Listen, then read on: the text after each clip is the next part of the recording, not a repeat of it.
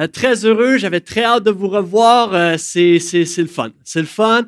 C'est la réouverture, bien que ça peut être un peu imparfait. Il y a des mesures, il y a toutes sortes d'affaires qui, sont plutôt euh, parfois irritantes, mais on se retrouve ici ensemble et c'est une joie. Amen. Amen. Donc, on est très heureux. Je suis très heureux. En plus de ça, c'est la fin de semaine de la Saint-Valentin. Alors, il y a de l'amour dans l'air. Right? Il y en avait quelqu'un qui l'avait peut-être oublié. Et en, et en, plus de ça, euh, eh bien, cet après-midi, c'est le Super Bowl. Alors, je suis comblé. Je suis un homme comblé. Je suis heureux aujourd'hui. C'est une très belle journée. Et on est dans une thématique au portail qui s'intitule pensée populaire, pensée populaire, euh, où on regarde différents clichés, des phrases qu'on entend souvent euh, dans notre société, dans notre culture, mais on le regarde avec un regard biblique. Qu'est-ce que les Écritures disent sur tel sujet? Et la phrase sur laquelle j'aimerais euh, m'attarder ce matin, c'est ce, ce fameux cliché qu'on dit souvent, tomber en amour. Tomber en amour. Te rappelles-tu quand tu es tombé en amour? Hein, te rappelles-tu de ça? Une fois où que tu es tombé en amour, c'est peut-être avec ton conjoint, ta conjointe, c'est peut-être il y a fort longtemps, c'est peut-être un amour de jeunesse, un amour secret peut-être, mais où ce que tu es tombé en amour, il y, avait, il y avait des petits papillons. On voulait passer le plus de temps que possible avec la personne, mais on voulait pas trop que ça soit apparent. On veut pas trop, on veut le cacher un peu. On passait des heures de discussion au téléphone, à texter. C'était la dernière chose qu'on faisait le soir, mais en même temps, la première chose qu'on faisait au matin, c'était de texter l'autre personne. Il y avait des attentions particulières, des petits, des petits cadeaux, des, petits, des petites fleurs, des petits ça. Tu étais prête à prendre 45 minutes de voiture de route pour aller voir la personne dans sa pause au travail, une pause de 15 minutes, mais tu étais prête à faire tout le voyagement juste pour voir la personne pendant huit minutes et demie en tout. Hein, on faisait des choses comme ça. Des premières sorties qui étaient peut-être semi-romantiques parce que tu n'avais pas beaucoup d'argent. Hein? Y en a qui se rappellent de tout ça? Tomber en amour. Mais le plus gros, le plus gros problème avec tomber en amour, c'est qu'est-ce qui arrive quand tu te relèves de ta chute? C'est ça, on dit tomber en amour, c'est une chose, mais qu'est-ce qui arrive quand tu te relèves de cette chute-là? Et souvent, les gens vont dire, ah, mais j'ai plus les papillons, je le file plus. Le nombre de personnes en counseling ou des gens qui viennent me voir pour discuter, qui disent, Pasteur Max, on dirait, je l'aime plus. Je suis plus en amour. J'ai perdu cet amour-là du début. Et ce matin, j'aimerais démystifier avec vous la pensée d'avoir euh, une espérance d'être dans une relation romantique, émotive, constante. J'aimerais qu'on démystifie ça ensemble. Vous savez, euh, euh, au tout début de l'année, euh, moi et ma famille, on a adopté un, petit chiot, une petite femelle, une petite chienne qui s'est ajoutée à la famille. Et honnêtement, on, avait hâte. Ça faisait longtemps qu'on en parlait, ça faisait longtemps qu'on y pensait. On avait hâte un gros toutou à aimer, puis ben de l'amour, puis tout ça, puis prendre des marches. Puis nous, on aime ça bouger. On a une famille qui bouge beaucoup. Fait que let's go, on va prendre des marches, on va courir avec la chienne, ça va être le fun génial. Et finalement, on l'a adopté, on l'a eu. Et là, notre rêve a fait comme. C'est juste pas ça qui se passe, là mes mains sont en sang tellement qu'elle me mordait, la petite, OK? C'est incroyable et euh, elle est belle. J'ai une photo de, ma petite Sky, elle s'appelle. Elle est magnifique. Et ça, c'est en revenant du, travail. Un moment donné, je, reviens de, de, Je me rappelle plus où, puis je la retrouve là, dans sa cage. Et euh, je suis fier d'elle, elle est assise, tranquille, elle a arrêté de crier. Mais il y en a certains qui vont remarquer un petit détail. C'est juste en haut à gauche il y a comme un petit détail qui est là et on peut mettre la, deuxième image. Alors ça, c'est mon coussin qui est tout troué. Euh, elle, a, détruit mon coussin. Elle a réussi à le prendre. C'est juste pas ce qu'on s'attendait finalement. Des fois, on, s'attend d'embarquer dans une relation que tout va être beau, mais parfois on a des surprises. Souvent, quand je marie des gens, je leur dis toujours aujourd'hui c'est beau, c'est la belle journée, wow, mais le défi, c'est toujours de rester marié. C'est de rester en amour. Alors, c'est ce qu'on va regarder en euh, ce, matin. Comme quoi, un couple, les fréquentations ou même notre mariage, c'est pas juste une histoire de papillon, de romance constante, d'une lune de miel qui finit pas. Non, il peut y avoir des conflits. Et parfois, la romance peut s'essouffler. Mais même si ça l'arrive, ça ne veut pas dire que le couple est terminé, que la relation est finie. Attention, je ne dis pas que dans un couple, il n'y a plus de romance. Hein, il y en a qui pensaient se sauver de la Saint-Valentin. Non, non, non. Je ne dis pas ça. Je dis que si la, romance s'essouffle, ça ne veut pas dire que la relation est finie. Et ce matin, euh, alors que j'ai un message sur, euh, oui, les relations et tout ça, je veux être très inclusif. Je veux me forcer à être le plus inclusif que possible pour que tu puisses t'approprier ce message-là, mais j'aimerais aussi que tu fasses l'effort de toi aussi t'inclure dans ce message, faire cet effort-là ensemble, parce que je crois que les principes bibliques que je vais enseigner, ils s'appliquent à toutes les relations toutes nos relations interpersonnelles. Alors, peu importe quel est ton statut civil ce matin et que tu pourrais dire, ah, ben, ce message-là, il n'est pas pour moi, je suis venu, c'est une mauvaise dimanche pour venir, me parler de relations amoureuses. Puis, euh, que tu veuilles ou pas tomber en amour, je crois que nous avons tous des relations interpersonnelles. Amen? Nous sommes tous en constante relation avec des gens et nous pouvons appliquer ces vérités bibliques et les révisiter pour euh, que nos, nos relations soient empreintes de l'amour de Christ. Amen. Je dois donner du crédit à un pasteur qui s'appelle Lou Priolo qui m'a beaucoup aidé pour le message de ce matin. Et euh, la raison pour laquelle je trouve ça important d'en parler et de prêcher sur le sujet ce matin, c'est que beaucoup d'entre nous, nos relations sont peut-être sur le bord d'exploser. Certaines relations dans ta vie autour de toi, tu as des relations avec des gens, soit des amis, des gens de la famille, des gens même de l'Église, peut-être ton couple qui est en péril, Peut-être dans ton travail, il y a des relations qui sont euh, difficiles et c'est sur le bord d'exploser. Et je crois qu'ensemble, nous allons pouvoir appliquer ces vérités bibliques. Est-ce que vous êtes partant? All right, vous êtes toujours là? Good. Alors, euh, je me posais la question, OK, quel texte biblique on pourrait euh, nous enseigner sur tomber en amour, le coup de foudre et tout ça? Alors, il y a un texte qui m'a apparu évident et ça se retrouve en Apocalypse. Quoi? Être en couple, c'est-tu la fin du monde, Pasteur Max? Euh, non. Apocalypse chapitre 2, et voici ce que ça nous dit. Versets 1 à 4, je lis pour vous. À l'ange de l'église d'Éphèse, écrit Voici ce que dit celui qui tient les sept étoiles dans sa main droite et qui marche au milieu des sept chandeliers d'or, donc Dieu. Il dit à l'église d'Éphèse Je connais ta conduite, la peine que tu prends et ta persévérance. Je sais que tu ne peux pas supporter les méchants. Tu as mis à l'épreuve ceux qui se prétendent apôtres et qui ne le sont pas tu as décelé ceux qui mentaient, et euh, tu as de la persévérance, tu as souffert à cause de moi, et tu ne t'es pas lassé. Verset 4. J'ai cependant un reproche à te faire. Tu as abandonné l'amour que tu avais au début. Tu as abandonné ton, premier amour.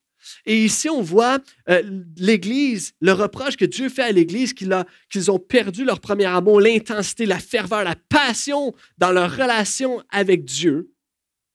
Et la réponse de Dieu ne va pas être puis au fond de toi-même pour aller rechercher cette passion-là. Ça ne va pas être ça, sa réponse. La réponse ne va pas être non plus abandonne le projet, lance la serviette, ou euh, il serait peut-être temps que tu penses à toi, quitte. Non, la réponse de Dieu va être persévère. Persévère. Verset 5, ça nous dit Allons, rappelle-toi d'où tu es tombé, change radicalement et reviens à ta conduite. Et ce matin, le conseil qui est donné à l'Église pour retrouver son premier amour envers Christ, je crois qu'il est très applicable pour nos relations, nous aussi interpersonnelles, pour notre mariage. Hey, premièrement, allons! Hey! Wow! C'est souvent ce que j'ai envie de crier lorsque des gens viennent dans mon bureau en couple et qu'on fait du counseling. Hey, hey, hey, hey, hey, hey! Rappelle-toi, repens-toi, le texte nous dit change radicalement et reviens. Ça va être les trois points de ce matin. Rappelle-toi, repens-toi et reviens. Premièrement, verset 5 nous dit Allons, rappelle-toi d'où tu es tombé. Souviens-toi. Vous savez, je crois que la mémoire est une force. La, mémoire a une force. Nos souvenirs, notre mémoire sont une arme spirituelle puissante. Est-ce que tu te rappelles, juste quand tu prends le temps de, un petit peu de nostalgie, là, puis de te rappeler tes souvenirs d'enfance avec tes meilleurs amis d'enfance, ou que tu te rappelles des bons souvenirs avec tes frères, sœurs ou avec tes cousins cousines, on dirait que la nostalgie fait en sorte que tu as juste envie de les appeler. Juste les appeler, puis hey, je, pensais à la fois, là, tu te rappelles-tu quand? Puis là, tu sais, la mémoire est une arme puissante.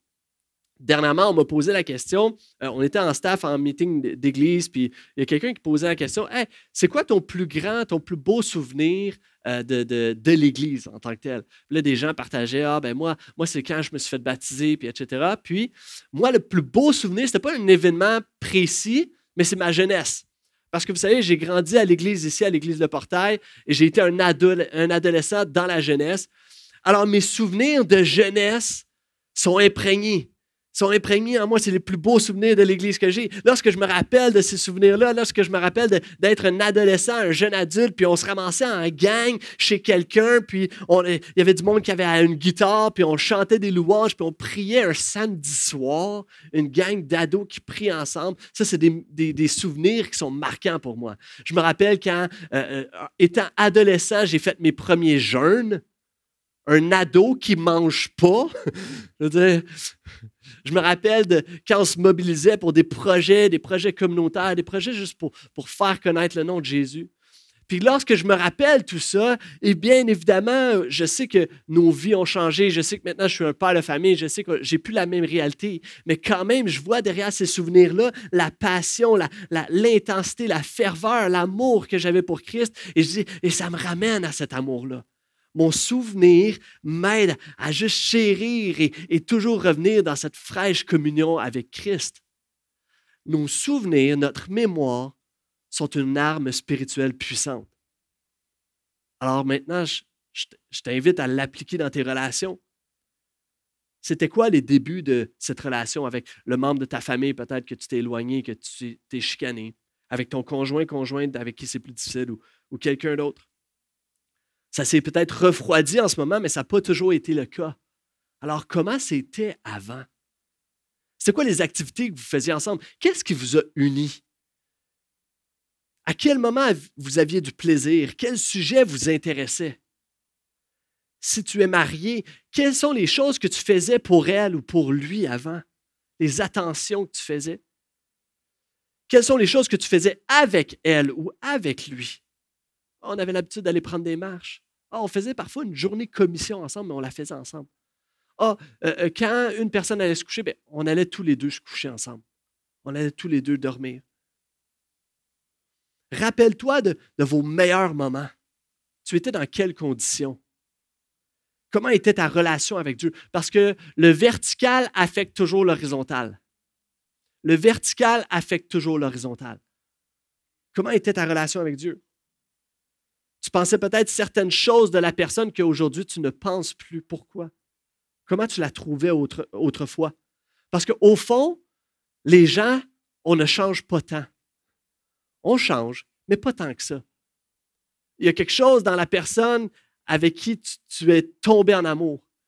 Il y a quelque chose avec qui il y a eu une amitié profonde, il y a une raison. Et les jeunes, parfois, ne changent pas tant que ça.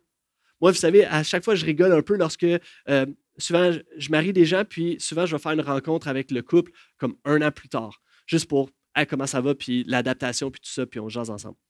Puis, euh, à chaque fois, souvent, les, les, euh, les, deux, en fait, chacun de leur côté, vont dire Ah, mais, man, tu sais, il y a une même, il y a une même. Je pensais pas qu'il était je pensais pas qu'il faisait ça, je pensais pas qu'il avait ces habitudes-là, je pensais pas qu'il je pensais pas qu'il allait jouer autant je, aux jeux vidéo, je pensais pas qu'il je pensais pas qu'il se couchait aussi tard, je pensais pas qu'elle se réveillait aussitôt. Et là, il accumule tout ça, puis à chaque fois, je trouve ça, je trouve ça très drôle, je trouve ça très intéressant. Je dis tout le temps, ouais, mais il était de même avant, avant que tu le maries. Il était de même avant que tu la maries. Tu savais dans quoi tu t'embarquais. Tu connaissais son caractère. Tu connaissais la personne. Oui, là, maintenant, tu vis avec. Oui, c'est plus. Mais tu savais, là. Tu connaissais la personne. Mais qu'est-ce qui a changé? C'est qu'au début, même si je pouvais t'avertir de son caractère ou de quoi que ce soit, l'amour était plus grand que les irritants. L'amour était plus grand que les irritants. Et peu importe ce que je t'aurais dit, peu importe ce que je t'aurais dit, hey, tu sais quoi, voici les irritants que tu vas vivre dans un an. L'amour est plus grand que les irritants. La bonne nouvelle dans tout ça, c'est qu'il y a eu un premier amour. Rappelle-toi. Verset 5, on continue notre deuxième point. Change radicalement Rappelle-toi, change radicalement. Donc, repens-toi, c'est la repentance. Et je crois qu'on doit changer ou revisiter notre façon de penser de l'amour. définir l'amour. Lorsque ça, ça dit repens-toi, c'est change radicalement, c'est littéralement un 180 degrés. Mais pour faire un 180 degrés sur toi-même, ton cerveau envoie une information à ton corps qui, lui, va faire un mouvement. Et je crois que la première étape pour changer radicalement, pour retrouver notre premier amour, c'est de d'abord changer ou redéfinir comment on pense à l'amour. Et je veux m'adresser pendant un instant aux gens qui sont célibataires, qui peut-être attendent ou recherchent de ce fameux précipice pour tomber en amour. Hein, comme si euh, j'attends l'autobus, d'être frappé par l'autobus de l'amour. Hein. Ou même, on trouve ça ridicule, mais, mais parfois quand on est célibataire, on trouve ça ridicule l'idée de Cupidon à la Saint-Valentin? Mais pourtant, des fois, on est comme, je suis là, Cupidon avec sa flèche. Allez, attrape-moi, vise-moi, s'il te plaît. J'aimerais te dire ou te rappeler, tout simplement rappeler peut-être certaines vérités. Premièrement, être en couple n'est pas ton salut. Être en couple ne te sauve pas. Christ est le seul prince charmant qui t'a sauvé de ta détresse et de ta solitude. Christ est le seul qui peut faire cette œuvre-là pour toi. Paul va même dire que parfois être seul, c'est moins de trouble dernièrement, je me suis retrouvé dans un petit groupe, puis c'est drôle parce qu'il y avait deux personnes que ça fait pas si longtemps qu'ils sont mariés dans mon petit groupe, puis euh, on discutait un peu de notre dévotion, puis comment ça, c'est quoi votre routine, votre dévotion avec Dieu, puis tout ça, puis on discutait librement, tout ça. Puis les deux personnes me disaient, ouais, ben là, depuis que je suis marié, on dirait que la personne, mon conjoint, ma conjointe, a juste tout foutu mes habitudes en l'air. Là, je me retrouve plus, il faut que je retrouve mes, faut mes repères, ma routine, Finalement, c'est une bonne nouvelle que tu te sois marié. Là. Mais ça change, tout ça change. Être en couple ne veut pas dire non plus être heureux et accompli. Ce n'est pas ça qui te rend heureux. Tu ne vas pas trouver toutes les réponses dans la personne, dans ton conjoint, ton conjoint. Alors, je fais juste te rappeler, ou, sans chercher à te convaincre ce matin, juste te faire des rappels. Et à ceux qui aimeraient tomber en amour, et je suis conscient que ce n'est pas tout le monde, j'aimerais rappeler que les gens les plus confortables avec eux-mêmes, avec leur identité, leur identité d'enfant de Dieu, leur identité d'homme, de femme ou de, de, leur identité qui ils sont, qui sont le plus confortables avec leur caractère chrétien, les sujets, les choses qui ont besoin d'être sanctifiées, qui sont, qui sont conscients de ça et qui travaillent sur eux-mêmes. Les gens les plus confortables avec leurs blessures ou avec leur bagage du passé les gens les plus confortables avec leurs limites, les gens les plus confortables avec leur foi et leur dévotion sont les gens les plus attirants. Je ne sais pas si j'ai le droit de dire ça à l'Église, mais sont les gens les plus sexy. C'est attirant. Quelqu'un qui est confortable dans tout ça, dans son identité, dans son caractère chrétien, ce sont les gens les plus attirants. Parce que c'est quoi l'intérêt d'acheter une belle voiture qui a des problèmes mécaniques à l'intérieur? C'est quoi l'intérêt d'avoir une belle voiture si elle a plein de problèmes mécaniques à l'intérieur? Vous savez, une des choses qui m'a fait tomber en amour avec mon épouse lorsque j'étais jeune, plus que son humour et sa beauté, c'était euh, pas plus, mais autant, tout autant, c'est que je me rappelle une fois où on était chez eux, chez ses parents, puis on est dans sa chambre, puis à un moment donné, je trouve des, post-it en, cœur, je me rappelle comme c'était hier, en cœur, sur lesquels elle avait retranscrit certains versets qu'elle appréciait des, des psaumes qu'elle aimait. Ça, ça m'a révélé qui elle est à l'intérieur. J'ai dit, waouh, cette femme-là, je vais la marier. tu sais, l'intérieur, tellement important. Prends réconfort dans une réelle espérance, plus que dans l'espoir de juste tomber dans ce précipice ou de tomber en amour. L'espérance qui se trouve en Christ, qui lui ne faillira jamais. Mon ami, tu n'es pas seul. Il y a une église, il y a une communauté, il y a des gens. Mon ami, tu as une identité. Tu n'es pas juste un humain en attente.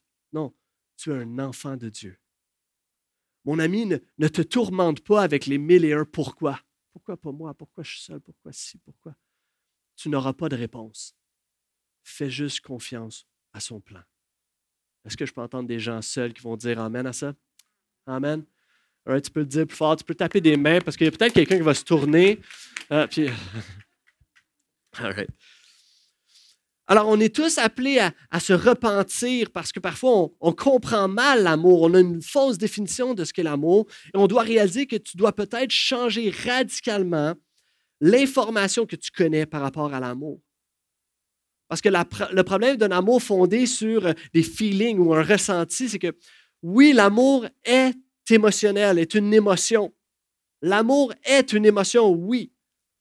Mais aimer quelque chose, aimer est quelque chose que nous faisons plus que quelque chose que nous ressentons. En fait, c'est par les gestes d'amour que nous faisons que nous allons ressentir l'amour. Est-ce que vous me suivez? Ce sont donc des conséquences. Lorsque nous aimons, les conséquences et le résultat de cela, c'est qu'il va y avoir de l'émotion. L'émotion d'aimer, l'amour. En d'autres mots, si je peux résumer, aimer implique une motion plus qu'une émotion. Aimer implique une motion plus qu'une émotion. C'est sûr, ça se retrouve dans les citations cette semaine au portail. Euh, je suis d'accord avec John Mayer qui dit Love is a verb. L'amour est une action. L'amour est un verbe. Je suis encore plus d'accord avec la parole de Dieu qui dit en 1 Corinthiens 13, et je paraphrase pour vous Aimer, c'est quoi aimer? Définit l'amour en 1 Corinthiens 13. Aimer, c'est de démontrer la patience. C'est d'agir avec bonté. Donc, c'est tous des, verbes d'action.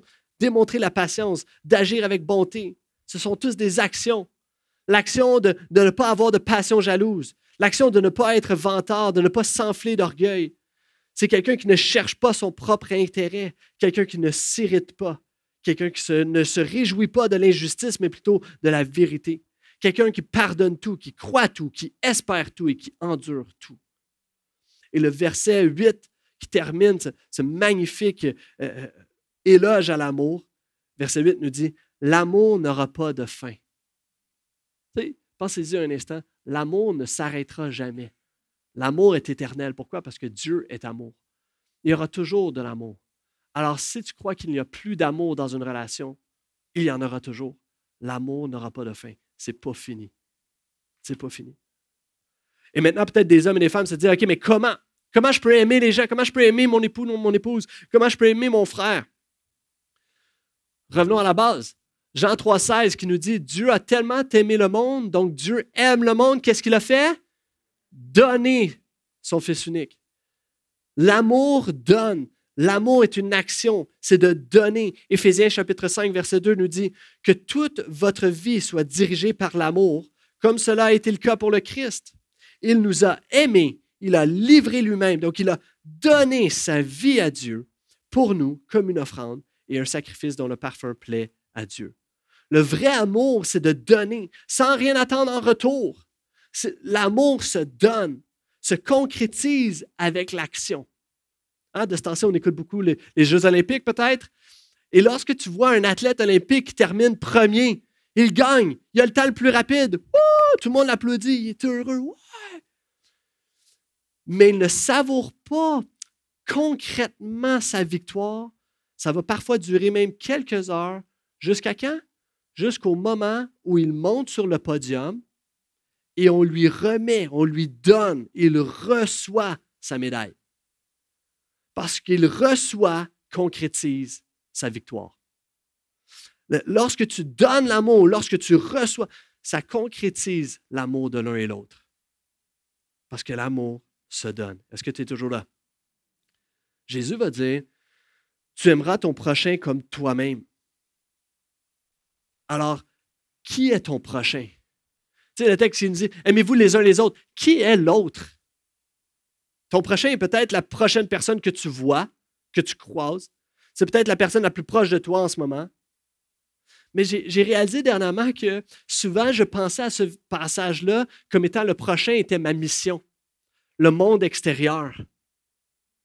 Puis dernièrement, tout dernièrement, j'ai réalisé que mon prochain est d'abord et avant tout dans ma maison. Ce sont les gens. Aime ton prochain, c'est d'abord et avant tout les gens qui vivent avec toi, les gens qui sont le plus proches de toi. Et lorsque tu aimes, donc tu donnes, ça veut donc dire que ça te coûte quelque chose. Et, si ça nous coûte quelque chose, si je prends par exemple, tu croises quelqu'un qui est inconnu dans la rue, qui est en situation d'itinérance, qui, demande de l'argent, Et là, tu as un élan de générosité, tu dis, OK, je vais donner. Donc, tu donnes de l'argent. Ça te coûte quelque chose. Tu donnes quelque chose. Mais cette personne-là, la base relationnelle que tu as avec cette personne-là, elle part à zéro. Elle est neutre. Tu ne le connais pas. Est-ce que tu me suis? Maintenant, le défi, c'est que lorsque tu arrives avec quelqu'un que tu connais, un ami, un collègue, un membre de ta famille, de ta maison, parfois tu pars à moins 10. Tu pars pas à zéro, tu pars à moins 10. Pourquoi? Parce que vous êtes chicané, parce que vous êtes éloigné. Là, de ce temps-ci, tu n'as pas le goût, tu n'as pas l'énergie, la journée de travail, les semaines sont longues, la fin de semaine, je veux juste faire du ménage, il faut juste m'écraser. Tu n'as pas le goût, tu pars à moins 10. Et c'est là que c'est difficile. Aimer, parce que c'est quelque chose qu'on donne, est demandant. Peut être difficile, mais pas impossible. La Bible nous dit que Christ a aimé l'Église en premier. Pensez juste un instant. Christ a aimé l'Église et l'Église, quelle était sa situation? L'Église était pécheresse, rebelle à lui, veut rien savoir de, de Dieu. Mais Christ s'est quand même donné en premier. Elle n'a pas fait ses preuves avant. L'Église ne s'est pas sanctifiée, n'est pas devenue plus gentille avant. Christ en avait rien à faire. Il s'est donné, c'est ça l'amour. Il s'est donné pour elle alors qu'elle était pécheresse. Et de la même manière, nous pouvons donner l'amour sans attendre quoi que ce soit en retour. Nous pouvons donner l'amour, peu importe les circonstances de la personne même si la personne nous a offensés. Parce que nous pouvons le faire. Pourquoi? Parce que Christ l'a fait. Et de la même manière que l'Esprit de Christ vit en nous, eh bien, tu peux avoir le même comportement que Christ. Tu as donc la capacité d'aimer. C'est ça la bonne nouvelle. Tu as la capacité d'aimer. Et si donc l'amour est une action et qu'elle se donne, il y a un seul problème, un seul obstacle, le plus gros du moins, c'est ton égocentrisme. C'est notre égoïsme, notre égocentrisme, que de retenir ce qui est supposé être donné, que ce soit par orgueil, que ce soit par mépris, que ce soit par désintérêt, que ce soit par omission. C'est qu'on est tellement centré sur nous-mêmes qu'on ne donne pas ce qui devrait être donné. Il est là le défi. Et c'est pourquoi, pour retrouver notre premier amour, devons, ou pour retomber en amour, ou pour rester en amour, nous devons nous rappeler et nous repentir. Nous repentir. Comprendre que je n'ai pas fait l'action que d'aimer. Seigneur, pardonne-moi. Parce que toi, tu es amour. Est-ce que vous êtes toujours là? OK, troisième point. Le, verset continue. Change radicalement. Reviens à ta conduite première. Reviens. Reviens à, la recette gagnante. Hein? Euh, euh, dernièrement, il y a quelques mois, en fait, mon épouse a fait une, sauce à spaghetti. C'était incroyable. C'était tellement bon. C'était sa meilleure sauce à spaghetti qu'elle avait jamais faite. C'est vraiment délicieux. Et quelques mois, on l'a vidé évidemment, et quelques mois plus tard, elle, elle, refait une sauce à spaghetti et là, elle cherche, elle cherche, elle cherche la recette, elle cherche la recette, mais ne trouve pas la recette qu'elle avait utilisée. Alors là, elle va, elle va un peu de ce qu'elle se rappelle, puis avec une autre recette, puis tout ça. Puis au bout de la ligne, c'était bon, là. C'était bon. C'était bon. Non, mais. C'était bon. Mais c'était pas la même recette. Vous savez, c'était pas la recette gagnante. Alors là, euh, nous savons qu'il faut trouver cette recette-là. Reviens à la recette gagnante. Comment marcher en amour, pas juste tomber en amour. Tu veux marcher en amour. Comment rester en amour? Quelques conseils pour toi. Premièrement, reviens aux choses que tu faisais autrefois. Je t'ai parlé de te rappeler des choses que tu faisais autrefois, mais là, ce n'est pas juste de t'en rappeler, c'est de les faire. Fais ce que tu faisais autrefois, fais ce qui fonctionnait, fais la recette gagnante. Ne prends pas ton conjoint ou ta conjointe pour acquis. Pourquoi? Parce qu'au début, tu ne le prenais pas ou tu ne la prenais pas pour acquis. Tu ne prenais pas les gens pour acquis. Une clé pour toi, ne t'arrête jamais de faire plaisir à l'autre. Fais plaisir aux gens. Arrête-toi jamais. Messieurs, ne t'arrête jamais de courtiser ton épouse. Quelqu'un a dit, les préliminaires, Là, j'ai ton attention. Euh, quelqu'un a dit les, préliminaires commencent le matin quand tu sors du lit, pas seulement quand tu vas au lit le soir. L'as-tu catché? OK, je vais arrêter. Les préliminaires commencent le matin quand tu sors du lit, pas seulement quand tu vas au lit le soir. Dans le sens, ne t'arrête jamais de faire plaisir, de servir l'autre. Fais plaisir. Sois une source de bénédiction, non pas une source de querelle. S'il y avait des, relations que tu chérissais auparavant, puis que tu avais, euh, euh, tu, faisais des choses pour nourrir cette relation-là, refais-les. Reviens.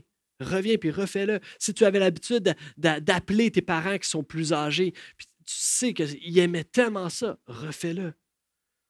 Tu avais l'habitude avant de laisser le bénéfice du doute à des collègues ou à ton patron. Reviens à, cette attitude-là, à cette grâce-là. Reviens à ce que tu faisais auparavant qui faisait en sorte que la relation était empreinte de l'amour de Christ. Deuxième conseil, reviens au vrai combat. Qu'est-ce que je veux dire par là? On doit discerner c'est qui le vrai ennemi. Parce que lorsque vous êtes en union, et là je vais parler un peu plus au couple, lorsque vous êtes unis ensemble, vous n'êtes pas contre, mais ensemble. Dans une relation de couple, 2 égale 1. Je sais que ce n'est pas fort pour les mathématiques, mais en couple, 2 égale 1. Vous êtes donc une équipe qui se complémente l'un et l'autre. Et votre ennemi, il est commun.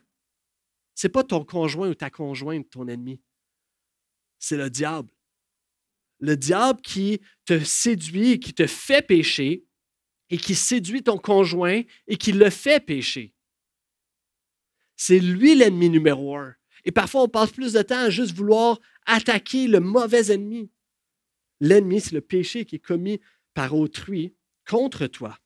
Alors ne perds pas ta bataille contre ton réel ennemi.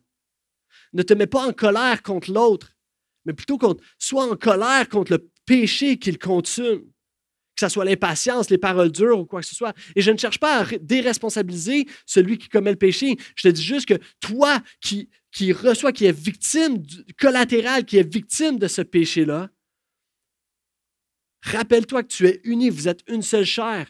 Et ton ennemi, ce n'est pas ton conjoint, ta conjointe, c'est le péché le péché qui est en train de consumer ici. Alors, des fois, il faut juste prendre comme les fléchettes, comme des dards, puis avoir la bonne cible. Déjà là, ça nous aide dans notre tête. Avoir la bonne cible. Et à toi qui aurais peut-être envie d'abandonner la bataille, n'abandonne pas. Ne pars pas en retraite. Baisse pas les bras. Perds pas ton combat. Lance pas la série. Écrase-toi pas. Sors pas le drapeau blanc. Continue, persévère. Peut-être tu es fatigué. Tu dis, ah, changera jamais. Peut-être que tu dis, ah, je ne suis plus capable. Peut-être de l'amertume. L'indifférence même qui a pris place. tu ne fais plus aucune initiative parce que tu dis, ah, de toute façon, il ou elle ne me laissera même pas faire. Ça ne sert à rien. Peut-être as arrêté de communiquer. Parce que tu dis, ah, de toute manière, elle ne comprend rien, elle ne comprend rien. Ça ne sert à rien. Tu es en train de laisser le péché gagner sur toi. Mon ami, tu es victorieux. Nous sommes victorieux en Jésus-Christ. Il a vaincu les péchés que ton conjoint et ton conjointe sont en train de consommer. Et par la grâce de Dieu, nous croyons qu'il peut être transformé. Il peut vaincre lui aussi ce péché-là à cause de Christ. Amen. Ne permets pas à ce péché commis contre toi non plus de t'amener toi-même à pécher. C'est souvent ça qui arrive, c'est qu'on tombe dans le piège, puis on va commencer à calomnier, on va répliquer avec des injures, on va bouder, on va faire des crises de colère, on va lancer des menaces, on va nourrir des querelles, ou sinon on va avoir un discours abusif. Mon ami, vise mieux vise mieux, parce que parfois, tu n'as juste pas le bon destinataire. On doit viser et comprendre le péché que la personne consomme en ce moment. C'est ça. C'est ça notre ennemi. Est-ce que vous êtes là? Des fois, on se trompe de destinataire. Cette semaine, il y a, euh, euh, un frère de l'Église qui m'écrit. Puis il dit Pasteur Max, je voulais te remercier. Tu m'as tellement béni. Parce que quand je suis allé livrer un produit chez toi, je suis allé faire la livraison chez toi, puis euh, je t'ai pas reconnu, tout ça, puis je t'ai pas reconnu, c'était soir. Mais quand je suis revenu à ma voiture, j'ai vu le pourboire que tu m'as laissé. Wow! Alors, j'ai été surpris par le grand pourboire, le bon pourboire que tu m'as laissé. Alors, j'ai regardé la facture, puis j'ai remarqué que c'était désormais. Fait que merci, tu, m'as vraiment béni, puis tout ça. Puis là, il m'envoie tout son témoignage, puis il me raconte tout ça. Puis j'ai dit, frère, je suis vraiment heureux que tu penses que c'est moi, mais t'es jamais jamais venu livrer quoi que ce soit chez nous. Ça me bénit d'avoir été une source de bénédiction, mais pas moi. Là. Il s'est adressé au mauvais destinataire. On doit mieux viser. Et dans nos situations conflictuelles, on doit réaliser le péché qui est en train d'être consumé, c'est lui notre ennemi. Est-ce que je peux entendre un Amen? All right. Troisième conseil, reviens à la grâce. Romains chapitre 12, verset 17, c'est tellement beau, il va apparaître à l'écran. Ne répondez pas jamais au mal par le mal. Cherchez au contraire à faire ce qui est bien devant tous les hommes. Verset 18, autant que possible et dans la mesure où cela dépend de vous, vivez en paix avec tous les hommes. Mes amis, ne vous vengez pas vous-même. Ne te laisse jamais dominer par le mal. Oh, c'est bon. Au contraire, sois vainqueur du mal par le bien. Ne perds pas ta bataille contre le mal. Gagne par le bien. Parce que tu gagnes jamais lorsque tu rends le mal, lorsque tu répliques avec le mal. Tu gagnes jamais en explosant. Au contraire, tu es juste en train de, te donner une. Finalement, il va falloir que tu demandes pardon pour ton comportement. Ça ne te donne rien de répliquer en explosant, en blessant l'autre, en exigeant des excuses ou en ruminant. Ou plutôt, reviens et offre la grâce, offre l'amour, fais le bien. Alfred Plummer va dire Rendre le mal pour le bien qui a été commis, ça c'est du diable. Rendre du bien pour le bien qui a été commis, ça c'est l'homme. Mais rendre le bien pour le mal qui a été commis, ça, ça vient de Dieu. Il y a seulement Dieu qui peut. Dieu nous donne cette capacité que de donner le bien pour le mal qui parfois nous a été commis. Et en plus de ça, il nous donne la permission et la possibilité de juste aller évacuer toute notre colère et nos frustrations dans sa présence. Amen. Les psaumes sont là pour ça. On le voit dans les psaumes. Puis tu dis, ah ben, ouais, mais quand ça arrive, là, on dirait qu'il faut que je réplique. Moi, je ne suis pas capable de me retenir. Je ne suis pas capable de me retenir, ça explose, c'est plus fort que moi. Et pourtant, tu te retiens dans beaucoup de cas, tu te retiens constamment. Est-ce que ça vous est déjà arrivé de prendre une chicane ou un argument avec quelqu'un, avec ton conjoint, ta conjointe? Là, ça commence à s'échauffer, commence à élever le ton, ça commence à s'impatienter, puis là, il y a un enfant qui rentre dans la pièce. Pourquoi vous vous chicanez? Ben non! Ben non, papa, maman, ils ne chicanent pas, on fait juste discuter. Hein? Est-ce que ça vous est déjà arrivé de. Tu es en argument avec quelqu'un, avec quelqu'un au travail, là, puis là, ça, ça commence à s'échauffer, puis là, quelqu'un t'appelle. Il faut que je le prenne. Oui, allô? Allô? Ah, ça va bien, toi? On est capable de se retenir. On est capable de changer. Alors, dans nos conflits, on est tout autant capable d'avoir cette maîtrise de soi, qui, fait partie du fruit de l'esprit, la maîtrise de soi pour ne pas répliquer. Alors, je te pose la question, comment réponds-tu à une personne lorsqu'elle pêche contre toi? Est-ce que c'est avec amour, gentillesse, grâce, pardon, ou plutôt impatience, colère, amertume, puis tu gardes le compte? La Bible dit, 1 Pierre 4.8, prends ça en note, 1 Pierre 4.8, l'amour couvre une multitude de péchés. L'amour couvre une multitude de péchés. L'arme ultime, c'est l'amour dans toutes les relations. L'arme ultime, c'est l'amour. Et je vais m'adresser aux conjoints conjointes. Les failles, les fissures ou les faiblesses de caractère chez l'autre personne qui sont inconsistants avec le caractère de Christ. Donc, qui, ne reflètent pas le fruit de l'esprit, justement. Ces failles de caractère-là vont devoir patiemment et avec amour être sanctifié par la grâce et la parole de Dieu.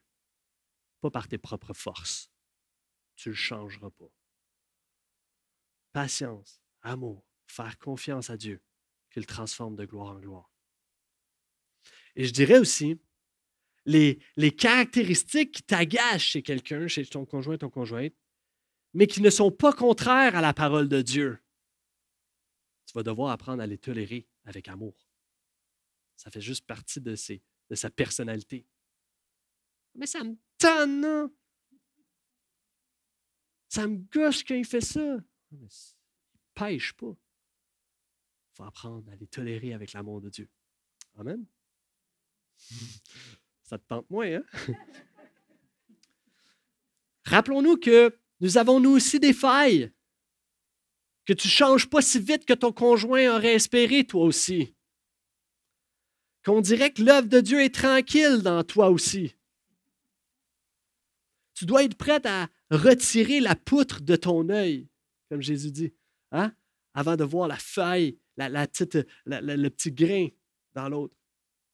Enlève la poudre de ton œil, sois prête à confesser et abandonner le péché que peut-être ton conjoint est en train de révéler dans ta propre vie.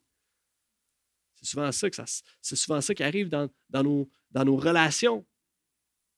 Notre conjoint, notre conjointe nous, nous défie sur notre propre sanctification, finalement. Alors, reviens à la grâce. Quatrièmement, reviens au pardon. Ah, là, c'est pas à mon tour de pardonner. Là. C'est toujours moi qui pardonne. C'est toujours moi qui fais. Ça, à un moment c'est comme je suis pas le faible. C'est tout le temps moi qui demande pardon. Dieu va dire, c'est alors que je suis faible que je suis fort. Que je puisse diminuer et que tu puisses croître.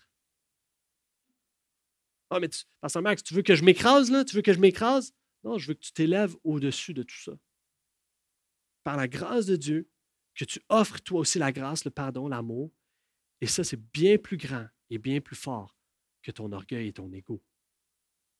Lorsque tu le fais, tu es en train de dire au diable Ah non, non, je ne tomberai pas dans le piège de l'orgueil, mon ami. J'offre le pardon. J'offre le pardon. À l'image de Christ, qui, lui, sans relâche, est toujours le premier à nous pardonner. Sans relâche et aux gens qui peut-être auraient cette tendance à résister à demander pardon ou même résister à, pardonner autrui. Ah, il me semble que ce pas assez sincère, ces excuses, son pardon. Mon ami, ça ne donne rien de positif. Souvent, on retient le pardon simplement par orgueil. Et ainsi, on pêche contre Dieu, tu pêches contre ta femme, puis tu pêches contre ton mariage. Reviens au pardon. Puis peut-être, et, je suis très sympathique, parce que certaines personnes, tu te dis, ouais, mais je suis tellement blessé qu'on dirait, je ne peux plus pardonner. Et attention, ici, je ne parle pas des offenses violentes, des abus, etc. Je parle d'un pardon dans un couple, dans une relation entre deux chrétiens qui se sont offensés. Et l'offense peut être grave, peut être blessante, peut faire vraiment mal. Mais c'est une offense qui ne met pas en danger ta propre vie. Alors, si c'est le cas, le chrétien peut et doit pardonner. Philippiens 4.13 nous dit, je peux tout par celui qui me fortifie. À cause que Christ a accompli le pardon pour nous, à cause que Christ nous donne cet esprit qui pardonne autrui, tu peux pardonner. Tu es appelé à pardonner. Je peux tout. Comment faisait avec moi? Je peux tout par celui qui me fortifie. Ouais, mais il ou elle me demande pardon, puis on dirait qu'il n'y a rien qui change. Jésus va dire, si quelqu'un pêche et que la personne se repent, pardonne. Et là, ses disciples vont dire, ah ouais, ah ouais, je suis d'accord avec ça, mais, si, la, admettons, la personne m'offense, je la pardonne, elle se repent, je la pardonne, puis elle, elle recommet une offense envers moi. Jésus va dire quoi? Pardonne. Et Dieu va dire, OK, OK, on va te tester. Ah, mais admettons, là, admettons que la personne vient, là, puis comme pendant la journée, sept fois elle m'offense. Sept fois elle pêche contre moi. Sept fois elle me blesse. Ça me fait mal. Jésus va dire, pardonne. Tu peux douter de sa sincérité, mais pardonne. Relâche le pardon. Ce même esprit-là qui pardonne ce même esprit qui nous pardonne combien de fois par jour?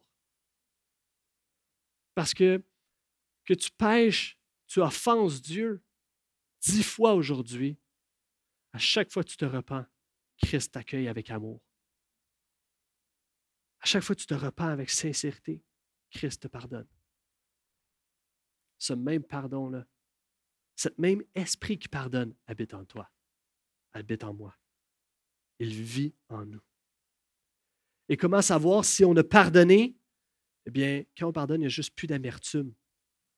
Si tu as de l'amertume envers quelqu'un, j'aimerais te proposer que peut-être que peut-être que tu ne l'as pas entièrement pardonné. Peut-être. Je te laisse dans la prière avec ça. Et cinquième conseil, reviens à la communication. Mais malheureusement, ça serait tout un autre message. Donc, je m'arrête ici. Je vais inviter les musiciens à venir me rejoindre. Et euh, dans quelques instants, on va aller dans la louange et dans la présence de Dieu pour que Dieu nous remplisse de son amour afin que nous puissions le déverser sur les autres, sur les gens dans notre quotidien. Amen. Et je veux m'adresser à, à, toi qui as l'impression d'être pris dans ton mariage. Tu as l'impression d'être pris dans peut-être une autre relation, mais on dirait que c'est une petite boîte, t'es pogné là, puis on dirait que la boîte t'écrase de plus en plus. J'aimerais te dire, tu n'es pas le premier. Ça arrive. Pas le premier, c'est ça, des relations. Ça arrive. J'aimerais te dire aussi que Dieu est fidèle. Il ne permettra pas que cette boîte t'écrase. L'épreuve ne sera jamais trop grande pour toi. Dieu est fidèle. J'aimerais te dire aussi qu'alors que tu te sens prisonnier dans cette boîte-là, euh, il y a un monde autour. Il y a un monde de bénédiction. Un jour, tu ne seras plus dans cette boîte-là. Il y aura une fin à cette épreuve-là. Il y aura une fin à ce défi-là. Puis un jour, tu vas voir toutes les choses autrement. Tu peux passer au travers. Et je crois même plus que ça, je crois que ta situation peut être un témoignage pour sa gloire. Je suis convaincu que ça peut être un témoignage. Alors, qu'est-ce que tu fais en attendant? Alors que tu te sens quand même là en ce moment, ce matin, tu te sens peut-être poigné. Qu'est-ce que tu fais? Certains vont dire, je deviens fou. Mon ami, je pense que ça serait plus fou que de lancer la serviette sur la beauté que Dieu a décidé lui-même d'unir dans laquelle il s'est engagé par alliance à nourrir, à chérir, à protéger, à prendre soin, à relever. Je pense que ça serait encore plus fou que de jeter la serviette sur cette œuvre-là que Dieu veut faire. Alors, je dirais les mêmes conseils. Premièrement, allons, hey, rappelle-toi, repens-toi, puis reviens. Je crois que ça prend la grâce de Dieu et, bien des efforts, bien du travail. C'est pas juste de tomber en amour. Je l'ai dit en introduction. C'est de rester en amour. Dans toutes nos relations, autant que possible, être dans la paix.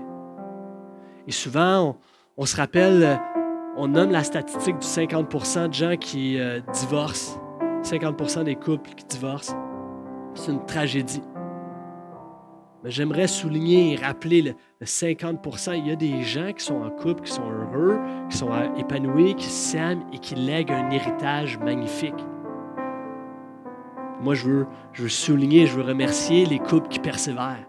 Les couples qui sont un témoignage, lâche pas, c'est un témoignage, c'est bénissant de vous voir. Vous êtes des exemples.